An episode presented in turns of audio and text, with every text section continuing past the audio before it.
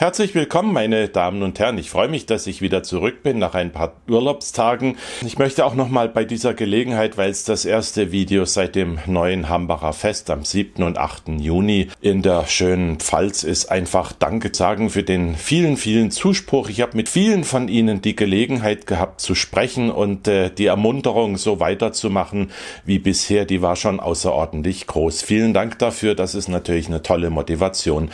So, während der paar Tage Tage Abwesenheit von Deutschland, wo ich das Land, meine Heimat von Frankreich aus beobachten konnte, da ist doch einer der wichtigen Eindrücke gewesen, wie scharf, wie unbarmherzig, wie streng diese Hexenjagd, muss man wirklich sagen, inzwischen geworden ist gegen Leute, die kritisch sind gegen das Meinungs- und Machtkartell in Berlin und in den Mainstream-Medien.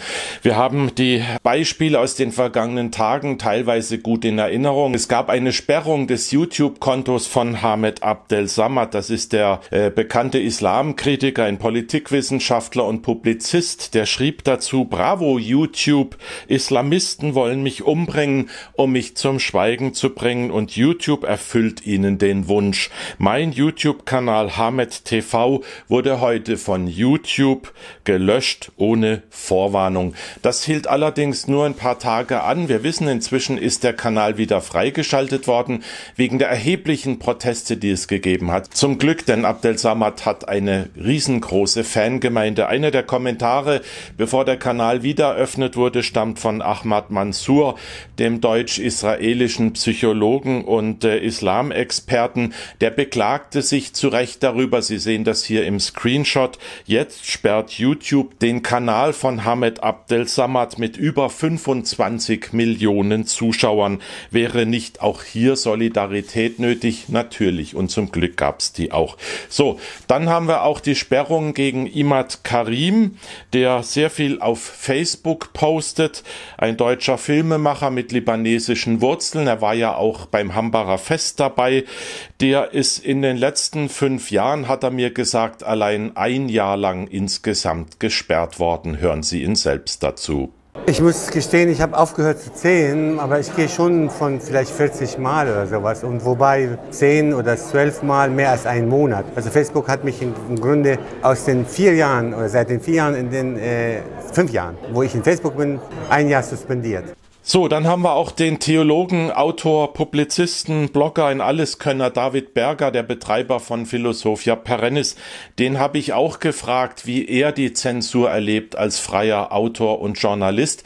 Hören Sie seine Antwort selbst. Bevor Facebook seine Shadow Bands eingesetzt hat, hatten wir Monate, da hatten wir 3,5, 3,6 Millionen Klicks. Das ist jetzt, ist das ein Stück weit zurückgegangen. Wir haben Monate, wo wir nur 2,7 Millionen haben, so war das am Anfang.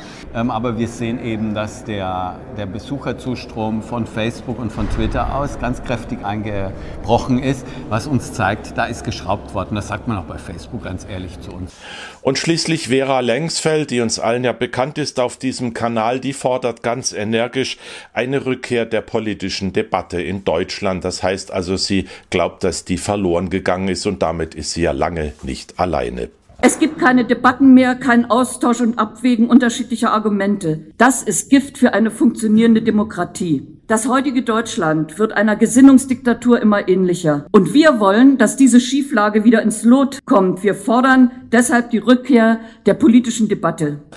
Und schließlich Willi Wimmer, der warnt sogar vor einem totalitären Staat, weil er den Meinungskorridor immer stärker eingeengt sieht. Hier auch ein O-Ton von ihm, Willi Wimmer. Weil wir in Deutschland selber äh, uns auf dem Weg in einen totalen Verwaltungsstaat befinden, bei dem der Bürger als Souverän überhaupt keine Rolle mehr spielt, sondern wir höchstens gefragt sind als Steuerzahler oder als Konsumenten. Aber das, was die westdeutsche Demokratie über Jahrzehnte ausgemacht hat, das ist mit dem Umzug nach Berlin, ist das ins Hintertreffen gekommen und da müssen wir gegensteuern, wenn wir nicht in einem totalitären Staat landen wollen. Wie dieser gesellschaftliche Wandel von denen erdacht worden ist oder wie die sich den vorstellen, die die Meinungsfreiheit immer weiter einschränken, das sehen wir zum Beispiel, wenn Annegret Kramp-Karrenbauer laut darüber nachdenkt, dass man im Vorfeld von Wahlen Meinungsäußerungen reguliert oder wenn Peter Tauber, der Ex-General der CDU, jetzt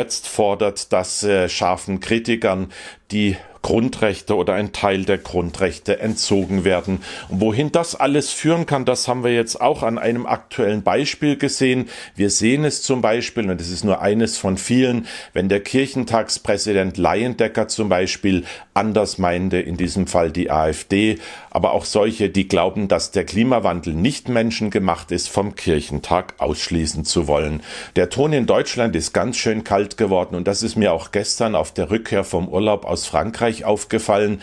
Wenn man hier in Deutschland im Süden vom Bodensee hochfährt Richtung Stuttgart, also nach Norden auf der A81, da steht zum Beispiel als Mahnung an die Raser, an die schnellfahrenden Autofahrer, nächste Ausfahrt Knast. So, und in Frankreich hat man die gleiche Warnung lesen können. Über den Brücken, da stand aber ein hohes Lied auf die verantwortungsvollen Autofahrer. Das ist der Ton, den wir in Deutschland vermissen und an dem wir auch erkennen, dass wir eindeutig auf einem falschen Weg sind.